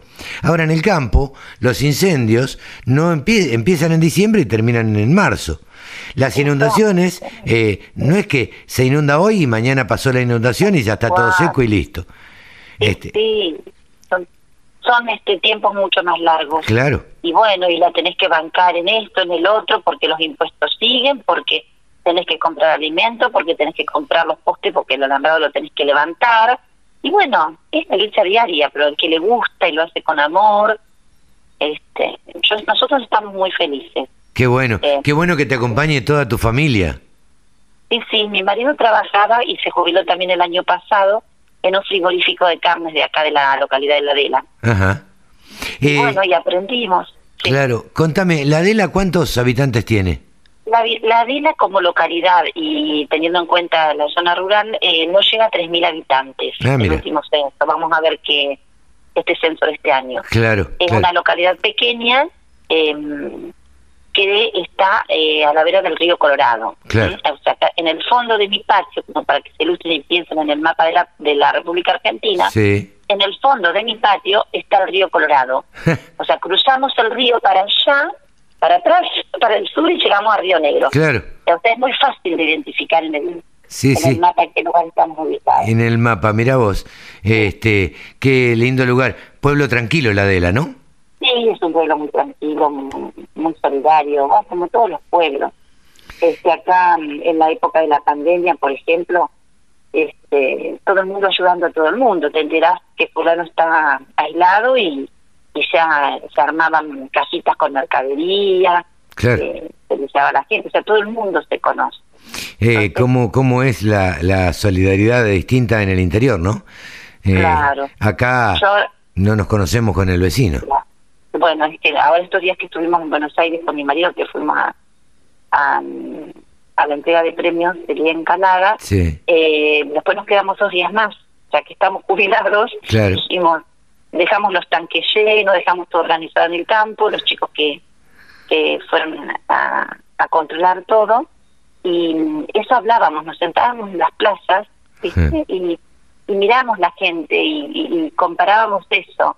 Yo digo, la pandemia, qué cruda que habría sido una ciudad, porque vos estabas en tu departamento y no sabías que el otro lado estaba necesitando, ¿no? No, absolutamente, absolutamente. Eh, en los barrios por ahí eh, es un poco eh, distinto, pero en la capital federal, cuando vivís eh, en un departamento, eh, no sabes lo quién ni siquiera sabes quién es tu vecino. Claro, sí, este, nosotros esta comparación hacíamos, y así que muy contentos de vivir donde vivimos. Es muy lindo la capital, pero bueno, es otra vida. ¿Cómo, ¿Cómo te cayeron estos premios? La verdad que yo, primeramente que cuando me dijeron que estaba nominada o seleccionada para entre 400 mujeres, yo lo primero que dije, pero ¿por qué? Si lo que yo hice no fue un, a ver, no es un sacrificio, trabajé en lo que me gustó, me pagaron para ello, eh, no tuve mayores problemas. Eh, bueno, así que fui, agradecí a la persona después de, yo me enteré hace poco quién me había nominado, a mí me habían pedido hace un, en el, en el 20, en el 2020, eh, algunos proyectos que yo eh, desarrollé con mis alumnos, eh, sobre ferias de ciencia, que viajamos también a, al exterior. Ah, me pidieron los proyectos. Sí, sí, sí, me pidieron los. Y sí, eh, justamente uno de los proyectos se refirió a los incendios forestales en 2016 y 2017, En, que sucedieron acá. La ah, escuela está en el campo, así que se quemó hasta el patio de la escuela. No, no, me imagino. Eh, ¿Y, de qué se trataban esos proyectos? Eh, ese trabajo, sí, ese trabajo lo hicimos con... Yo a mí siempre me gustó trabajar en Feria de Ciencias y presentar con mis alumnos en distintas, bueno, en distintas instancias. Acá en La Pampa, en educación lo tenés, eh, primero haces una feria de ciencia local, después haces una zonal, y si selecciona más a la provincial y puede ir a la nacional. Y además lo presenté, siempre traté de salir con mis alumnos que conozcan otro territorio, que, que mm, por ejemplo, no sé, la geografía de La Pampa, mm, las tierras de Leguay bueno, armar un viaje, armar un proyecto de estudio para que para ir en un colectivo, buscar dinero, ta, ta, ta, ya pedir a todo el mundo, hacer un parado, pero conocer las tierras de Leguay No es lo mismo que el chico la vea en un, en un libro, que la vea en un video, bueno, ahora hay más, más este videos para ver, a que el chico vaya a la pista y sienta el olor, vea los animales, se caigan entre las piedras. Eh, esa es la diferencia para mí, ¿eh? Sí, sí, sí. La, la vivencia, la vivencia hace, hace de todo, digamos, hace que se fijen las cosas. Tal cual, no importa los riesgos que corras. Esa fue mi forma de vivir como docente. También respeto mucho y siempre digo a aquel docente que no se anima, porque también muchos compromisos salir con niños que no son tuyos. Sí, claro. Pero bueno, yo tuve un grupo de, compañeros, entre estos el secretario del taller de educación física, que armábamos un proyecto y mamás y compañeras no docentes que nos ayudaban a juntar el dinero y, pedíamos un colectivo al municipio y pagábamos la clase de combustible y la comida del chofer y salía. Bueno, y entre ellos este, trabajamos con los incendios forestales y un trabajito que se llamó ¿Qué pasó en este lugar? Ajá. El título lo dice todo. Los chicos cuando fueron en marzo del 2017 a la escuela se encontraron con todo negro, no, terrible. Al lado de la, claro, obviamente que los chicos sabían de la realidad porque vivieron en el, vivieron el incendio, viven en el campo. Sí, sí. Y los de la localidad de La Vela también, se quemaron muchas hectáreas. Y bueno, empezamos ahí el primer día de clase, ¿qué pasó acá? ¿Qué pasó acá? Y armamos, hicimos un título, hicimos las hipótesis, y Hablamos el trabajo, tres años trabajamos con este trabajo, lo fueron enriqueciendo, fuimos a los campos, hicieron entrevistas a los productores, eh, iban a tercer grado, a niñitos, tercer grado. Ah, mira vos, qué chiquitos. Eh, y después este, lo trabajamos en cuarto y en quinto. Ajá. Y bueno, así este, lo presentamos en Feria de Ciencia, lo presentamos también en clubes de ciencia que no pertenecen al Ministerio de Educación. Y bueno, y ahí fueron seleccionados para presentarlo en Paraguay. Ajá. Así que armamos viaje para Paraguay. El, el trabajo lo hicieron entre todos, ¿no? Eh, los chicos eran 8 o 10 del grupito del aula. Después este, había que seleccionar tres para ir, eso es lo más difícil para los Es tan complicado hacer eso porque... Y sí, pues todos quieren ir. Todos, quieren, ir, todos tienen el derecho de claro. ir. Y después, cuando fuimos a Paraguay, eh, obtuvimos el primer premio en la categoría que era semilleros, semilleros, no me acuerdo cómo era la categoría, ellos lo nombran así. Ajá. Sería el primer ciclo de la escuela primaria, lo que nosotros llamamos primer ciclo acá en Argentina. Claro, sí, sí, sí. Y bueno, fueron seleccionados para ir a México, la ciudad de Puebla, al año siguiente. Uy, mira. Bueno, yo dije, listo, que acá llegaba, porque juntar dinero para eso, los los trámites, las autorizaciones, y es bastante. No, no, claro, es muchísimo. Tan lindo, es tan lindo. Así que, no, me dijeron en la Asociación Real del el Sur de acá de la Vela, no, me dice Liliana Fernández, ¿cómo que te vas a quedar ahí, Mónica? bueno, ella se contactó, ella se contactó con las eh, otras eh, asociaciones rurales de La Pampa, y este, ellos nos donaron los dólares que necesitábamos porque había que pagarnos dólares, la inscripción, el hotel. Y bueno, después todo el mundo nos ayudó. Desde una señora, no me olvido más, que me mandó un mensaje, en juvenil, esa es tapicera. Mi mamá y yo juntamos esto, 300 pesos, te lo pongo así, porque esos 300 pesos lo dieron más que todos los dólares que nos habían contado. Claro. Es lo que podemos ayudar, para algo, para una botellita de, agua. nada y así de esto, cantidad de ejemplos. Claro. Alguien que te llama dice, ¿qué te las valillas para los hijos? ¿Eso, ¿Eso en qué año fue, Moni? En el 2000, a ver, déjame pensar, 2018, creo que fue, porque 16, 17, no, 2018 creo que Qué increíble. Este, Vos ya estabas pensando en, en, la jubilación y te toca este este viaje a México. Vos sabés que, claro, eh, vos sabés que yo, eh, con respecto a la jubilación, por ahí he escuchado a otras compañeras que ay, cuando me jubilan, van a meter de los trámites. Yo hice los trámites cuando me correspondía hacerlo y dije, bueno, ya se va. Claro. a la jubilación, cuando tenga que ser, porque vos no podés estar pensando en esto. Vos tenés que disfrutar del día a día. Yo hasta el último día de clase que por suerte yo terminé eh, en diciembre y en, en febrero me jubilé. No tuve no tuve ese shock porque mi miedo era de un día para otro tener que dejar mis alumnos, mi escuela, mis compañeros. Sí, sí, sí. Bueno, pues justo, así que cuando quise poder estar jubilada. Así que nos viajamos, nos fue muy bien. Ajá. Experiencia, conocieron, imagínate, eh, niños y gente de otros países. Sí, claro. Eh, tuvimos, tuvimos un poco de miedo, sí, en situaciones. Y sí. Pero, pero todo, todo bien, este, las autorizaciones eran muy bien. Eh, no, gracias a Dios bueno. Y yo creo que eso fue por ahí eh, lo que lo que llamó más la atención, que sea un maestro eh, eh, que salga de la escuela con los niños, que se arriesgue, que busque cómo enseñar, no, no, no, no, no, no cualquiera, no cualquier maestro. Yo he conocido maestros que dicen, no, yo a tal lado no voy. Mira, yo soy de Maipú. Eh, es un viaje que solíamos hacer era a Tandil. Y, y había maestros que decían, no, no, no, yo a Tandil no voy con los chicos porque se pueden quebrar, o porque les puede pasar tal cosa, o porque se pueden caer, es peligroso. Y, y la verdad que había maestros, respetable posición, ¿no? Pero había Maestros que no se animaban. Es lo que yo te decía, yo los respeto, no critico a nadie de no hacerlo. No, no, no. Estoy muy feliz con lo que lo hice y con los compañeros que me ayudaron y el personal no docente que tenía el portero y la celadora Silvia, que ellos, este, yo decía tal cosa y ya tal, porque iba ayudándome a hacer mi stand, a armar una cosita, ella a preparar ropa para los chicos. Claro. O sea, eh, disfrutamos mucho varias mucha gente. Sí, sí, sí, sí. Yo tengo alumnos que hoy en día los encuentro con papá y mamá y, y te recuerdan esas cosas. ¿Te acuerdas, señor? señor porque en esa época señora Mónica, ¿viste? Claro. Era señor. ¿Te acuerdas, señora Mónica, cuando estuvimos a hablarnos? Y bueno, esas cosas son hermosas. No, esas cosas, esos recuerdos son... Y además, la maestra de una, de, de, una escuela rural es recordada siempre por, por los vecinos. Decime, ¿qué cantidad de alumnos tenía esa escuela?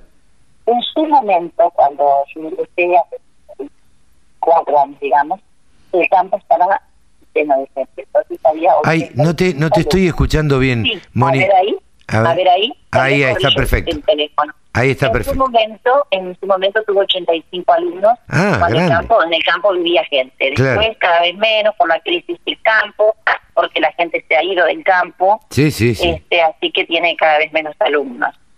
bueno, yo ruego a Dios que las escuelas hogares no se cierren, porque eh, de todas maneras la localidad de La Adela está muy cercana a, esta escuela, hasta 20 kilómetros. Y muchísimas familias de la Adela también necesitan de la escuela hogar, porque sus papás este, por ahí no pueden hacerse cargo. Vos sabés que las realidades de hoy en día en las familias son bastante bastante difíciles, ¿no? Absolutamente. Absolutamente.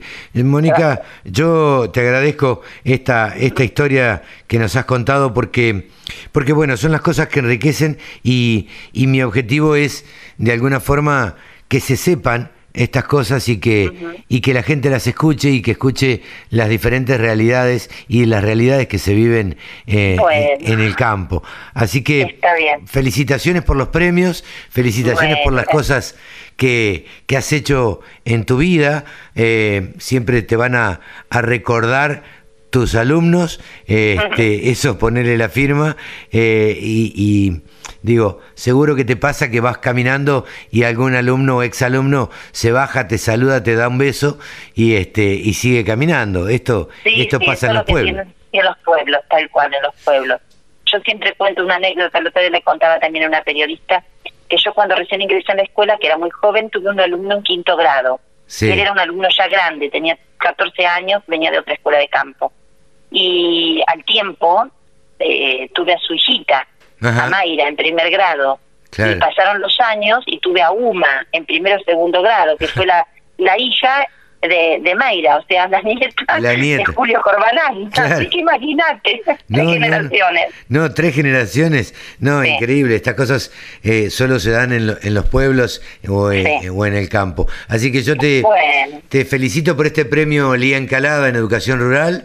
Eh, Mónica Sainz es con quien hemos conversado. Eh, Mónica, vos sos de la Adela en, en La Pampa. Y bueno, además de ser docente en educación educación rural, hoy está jubilada y dedicada a, la producción agropecuaria. Así que felicitaciones por todo esto. Y, y bueno, y en algún momento nos volveremos a cruzar.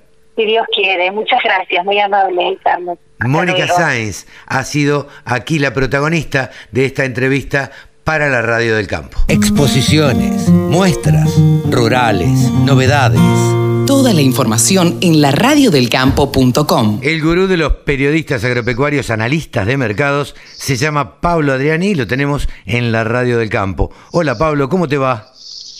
¿Qué tal Carlos? ¿Cómo andás? Buen día a toda la audiencia. Bueno, eh, a ver, primero te tengo que preguntar porque me contaron por ahí que estuviste dando una charla en, en Vigán, fuiste convocado a Tecnoagro, ¿no? Exacto, Tecnoagro Vigán 2022, eh, con un apoyo muy fuerte del gobierno de la provincia de Santa Fe. Eh, se llama presidente de la, de la comuna, allá no hay intendencias, ¿viste? Sí, sí. El presidente de la comuna, Alejandro Ruggeri, de 35 años, ingeniero industrial, eh, 6 años ya al frente de la comuna, eh, ganó con el 70% de los votos, una persona muy honesta, muy decente, y armó una mini expo con, con mucho apoyo del sector privado, pero apoyo físico, ¿viste? No, no económico. Sí, sí, sí. Fueron, fueron empresas a poner tractores, cosechadoras, camionetas. No cobró, no cobró nada, simplemente les dijo vengan y pongan sus productos. Claro, claro. Ahora, cuando yo, ¿te diste cuenta que más allá de las ideas políticas y demás, cuando un intendente eh, o, o sí, un jefe comunal se da cuenta del potencial del campo y, y se da cuenta que los ingresos que le genera al pueblo, a la ciudad, el campo, eh, se acaban las banderías políticas, ¿no? Sí, sí, pero vos sabés muy bien que yo creo que acá hay dos tipos de políticos o funcionarios. En este caso, eh, el presidente de la comuna de Vigán es una persona joven. Los que quieren trabajar y los que no quieren trabajar. Sí, claro, totalmente. Este, este presidente de comuna quiere trabajar. Claro. Y, no cobra nada de lo que te lo no cobró ni un ticket de todos los gastos que tuvo, ¿viste? O sea, una persona muy honesta y cuando y cuando uno es honesto y lo transmite, la gente lo apoya. Sí, claro, claro. Entonces, lo que te quiero destacar como, como sorpresa para mí es, que cuando yo voy a dar la conferencia en una carpa que había bien preparada, muy bien preparado todo, mucho profesionalismo, eh, me encuentro enfrente con 150 estudiantes de colegios eh, agrotécnicos. Claro, claro. Nos contaba Mónica Orterani que, que, hubo este, disertantes eh, de, primera categoría, digo, estuvo Fernando Vilela, eh, estuvo Huergo, Longoni, eh, Marianito Galíndez de Rosario, bueno, eh, en fin, seguramente me estaría... Vilo Giraudo, sí, claro. Luis, Medina, la parte ganadera, y, me, gustó porque el, el evento estuvo enfocado a la gente, a los chicos jóvenes. Claro, y a la tecnología y a exacto, la tecnología, todo lo que es la, la, robótica, todo lo que es el, los mapas de suelos, tecnología satelital, monitor de rendimiento y obviamente todos los fierros, porque A, todos les gustan los fierros, sí, sí, son las máquinas y mucho mucho de mucho de intelectualidad, mucho de conocimiento. Claro. O sea, todos los conferencistas que fuimos todos tenemos mucha experiencia en lo que hacemos y les pudimos transmitir eh, un poco cuál es nuestra visión de la juventud de la Argentina de hoy, ¿no? Sí, sí, sí. Vigana, está inserto en el corazón eh, sojero y, el escrache exportador industrial de soja más grande del mundo, ¿no? Sí, sí. 60 kilómetros de, de los puertos de Rosario, con lo cual yo creo que para los chicos fue una experiencia muy buena y, me parece que la, la, idea que tuvo este presidente de Comuna, eh, a mí me parece que dio en el clavo. Dio en el clavo porque... Eh, ¿Quién hace un evento apuntando a los chicos y a los estudiantes? No, claro, bueno, pero eh, solamente alguien joven de 35 años, como decís vos, y con visión de futuro, es a donde hay que apuntar. Es, el futuro está en los jóvenes, digo, no, no está en nosotros que ya estamos doblando el codo. Nosotros tenemos nuestros, tics y nuestros defectos y, virtudes, pero los jóvenes son los que están eh, más pensando en irse del país que en quedarse. Entonces ahí hay que transmitir mensajes muy claros que, el sector agropecuario agroindustrial argentino es los más importantes del mundo y que el futuro está ahí, el futuro está en el campo, el campo como concepto, ¿no? Sí, claro. Porque eh, involucra todo lo que es eh, todas las cadenas de producción, comercialización, exportación, procesamiento, ese es el campo, la agroindustria, sí, sí, sí. los alimentos. Sí, yo personalmente eh, eh, lo que pienso, no sé si, si vos estarás de acuerdo, pero charlemos el, el tema. Me parece que acá, eh, hoy alguien me dijo el problema entre el campo y la ciudad. Yo creo que el problema no es entre el campo y la ciudad. Me parece que el problema es entre los dirigentes políticos y el campo. Totalmente de acuerdo. Es una muy buena. Nacionales. Es un muy buen, muy buen resumen ese.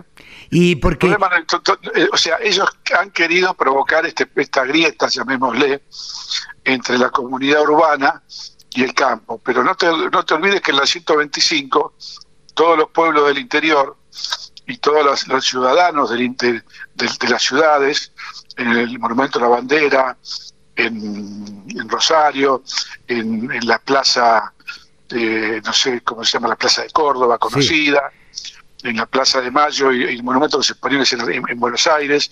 Era, era la comunidad civil urbana la que fue a apoyar al campo. Absolutamente. Eh, yo creo, eh, hoy también lo hablaba con, con Jorge Chemes y le preguntaba si él no creía que esta diferencia que se... A ver, básicamente me voy a referir a, un funcionario como es el secretario de Comercio Interior, Feletti, con las desafortunadas palabras que ha tenido diciendo que los productores agropecuarios especulan para comprarse una 4x4 y más departamentos en Miami. Lo que creo que están haciendo es buscar un enemigo, buscar eh, alguien con quien pelearse. Eh, y nada mejor que el campo, digamos, por tal vez por ideología, ¿no? Sí, pero lo del secretario de Comercio Interior, eh, el señor Roberto Feletti, eh, realmente eh, es, es una, una actitud que raya lo, miserable y, raya el, el encono que le tiene al sector y la ideología. Este hombre, este hombre respira ideología anticapitalista, o sea, le, molesta que la gente gane plata. Sí, claro, absolutamente. Cuando, cuando, el, cuando el campo eh, es el que le dio a Argentina en la, en la campaña 2021 40 mil millones de dólares de ingresos de divisas y casi de mil millones de dólares en conceptos de retenciones. Entonces señor Feletti no puede ser tan irrespetuoso de tratar como trata el campo, y si lo hace por una cuestión de, de, mendigar o de provocar un enemigo, como decís vos, me parece que la gente ya no come más vidrio, Carlos. Sí, no. Vos fijate las encuestas que están dando, nos vamos un poquito de, del campo y de, y de los mercados, las encuestas que están dando una alta imagen negativa a la señora vicepresidenta y una alta imagen negativa al señor presidente de la Nación. Sí, sí, sin duda. Yo creo que esto que estamos viviendo en Argentina, que es la peor crisis en la historia, sí, es la peor crisis, porque esta crisis se está dando en un contexto de un 60% de chicos que no tienen eh, que comer, sí, claro. que están en línea de pobreza, una desocupación que es la más alta en la historia, eh, eh, mientras que en las altas esferas del poder se están peleando a ver, viste, quién dijo, qué hizo, quién apoya y quién no apoya al fondo. Sí, sí. Me parece, que eh, esta actitud de la, alta política, la gente, la gente ciudadano común la están viendo y por eso eh, la alta imagen negativa de estos dos personajes, porque no son funcionarios, son personajes. No, son sí, son personajes que está, tienen la responsabilidad eh, de dirigir la Argentina e irresponsablemente lo, lo están haciendo. Están haciendo, eh, trasladando toda una pelea que tienen interna eh, a, tratando de trasladarla a, la ciudadanía. Y me parece que eh, así les está yendo los le está dando los resultados no pero pero bueno. La gente la gente se cansó pero bueno vayamos al tema al tema de la semana que es lo más importante. Totalmente a eso. Vayamos a, a, los mercados. Cómo estuvieron los, mercados más que con los, mercados vamos a destacar que una alta eh, influencia negativa en los mercados con la medida del gobierno de haber aumentado las retenciones a la exportación de aceite y harina de soja, lo que genera un sobrecosto para el, para el complejo industrial aceitero de 16 dólares por tonelada, que es lo que la industria le paga de menos al productor por tener estos sobrecostos. Pero en el interín, eh, el mercado de soja no bajó 16 dólares, bajó 25. Claro. ¿Por qué? Porque, porque el, todo lo, las empresas nacionales y multinacionales están viendo que están, están eh, operando y teniendo su, su, empresa arriba del Titanic. Entonces, eh, e, e, esa incertidumbre que genera la clase política con medidas, con medidas que en plena cosecha de soja, ¿sí? te aumentan las restricciones al aceite y a la harina, provocando una caída del mercado, cambio de reglas de juego. Sí, sí. Entonces vos te podés imaginar que los productores que están trabajando, como trabajan en el campo, invirtiendo, eh, sufriendo lo que son la sequía de este año, que fue brutal, eh, y encima viene un gobierno que le aumenta las retenciones, con lo cual eh, el desánimo es muy general y yo en realidad tengo esperanza porque la comisión de enlace se dio cuenta que cortar las rutas eh, no va a solucionar nada. Y el otro noticia de la semana que la Comisión de Enlace visitó, visitó, visitó a referentes eh, eh, de partidos opositores en el Congreso. Sí, sí, sí, estuvo en la Cámara de Diputados hablando con, con referentes desde de casi todos los partidos políticos. Claro, estuvo, estuvieron con Rope Morphy, con Esper, con Miley, o sea, estuvo con, estuvieron con diputados que que si bien Milei y Esper son novatos, eh, de, mucho peso electoral. Sí, claro. Sí, sí, sí. Entonces, eh, y, y, todos los diputados que, que ven al sector agropecuario como un aliado de, de un futuro gobierno, no como un enemigo. Totalmente, sí, claro. Entonces, yo creo que está habiendo un cambio cultural muy fuerte y mm, los, la Comisión de Enlace va por más porque quiere derogar la ley que el, presidente Fernández hizo aumentar estas dos eh, retenciones y quieren ir más por derogar las retenciones en general, ¿no? Sí, sí, claro, claro. Eh, ¿vos, podés, ¿Vos crees que esto se puede llegar a dar, no?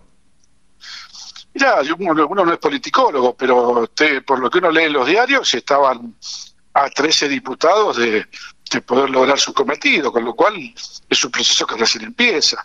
Lo que pasa, Carlos, es que este gobierno está actuando como que hubiera ganado una elección. Sí, sí, sí. Y la perdió. Y la votación con el FMI la perdió el, riñón kirchnerista del oficialismo. Sí, claro.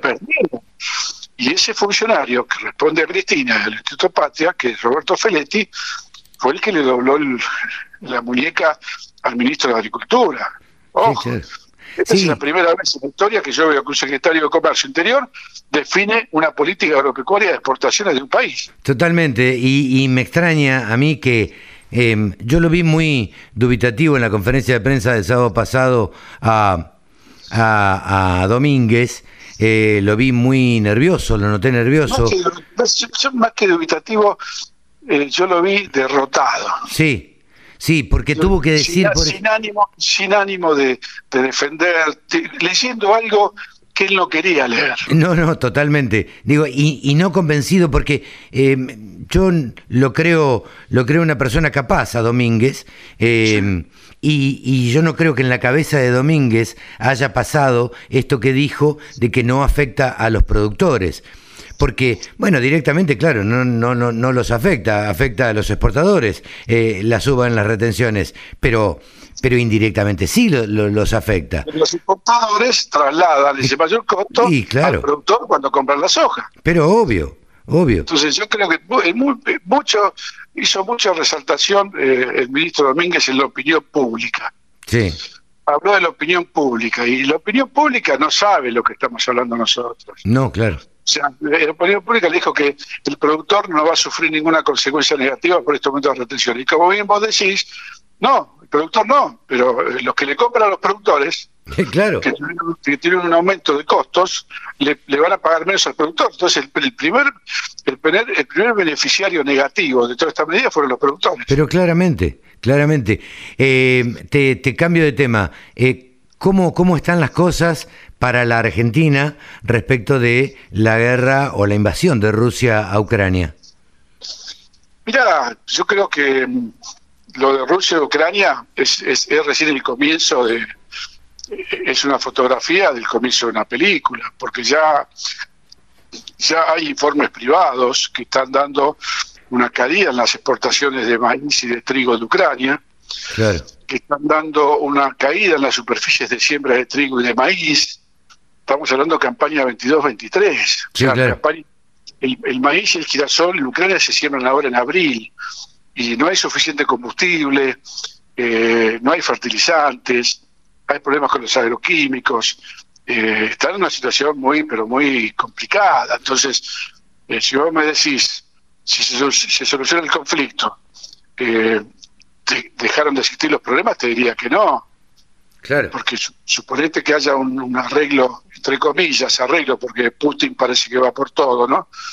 Que haya una, una tregua, eh, vos no podés retorcer el almanaque 30, 40 días para que siembren los productores. Ya pasó la época de siembra. No, seguro, pasó la época de siembra y eh, se habla también de falta de, insumos eh, fertilizantes, ¿no? Eh, tal vez yo decía hoy, más atrás en el programa, decía tal vez no vaya a afectar a esta campaña porque los productores, Argentina, ¿no? Eh, los productores se han cubierto y han comprado este, fertilizantes y todos los insumos, pero la próxima campaña muy probablemente vaya a, ser, vaya a haber problemas. Sí, pero es más grave. La, caída de superficie de siembra de maíz y girasol y trigo en Ucrania, claro, para la oferta mundial que los problemas domésticos que pueda tener Argentina. Yo no los estoy, eh, eh, no los estoy menospreciando, pero vos sabés muy bien que el productor eh, siempre le busca, le encuentra el agujero al mate. Está bien, hay problemas con los fertilizantes, pero siempre le va buscando la vuelta. Eh, hay, ¿Ha subido los fertilizantes? Sí, subieron los fertilizantes, pero el mes vale 300 dólares. Y el trigo vale, el trigo vale casi, casi 400. Sí, sí. no, es, no es que uno esté justificando, pero la realidad no la puede tapar con las manos. Los fertilizantes venían en un año y medio atrás en una fuerte suba y antes del conflicto de Ucrania-Rusia estaban empezando a bajar los precios a nivel mundial. Claro. Cuando se dispara el conflicto, de vuelta empezaron a subir. Y sí, es lógico. Entonces, eh, ¿y por qué hay un problema de abastecimiento? Porque no sale ningún barco del Mar Negro.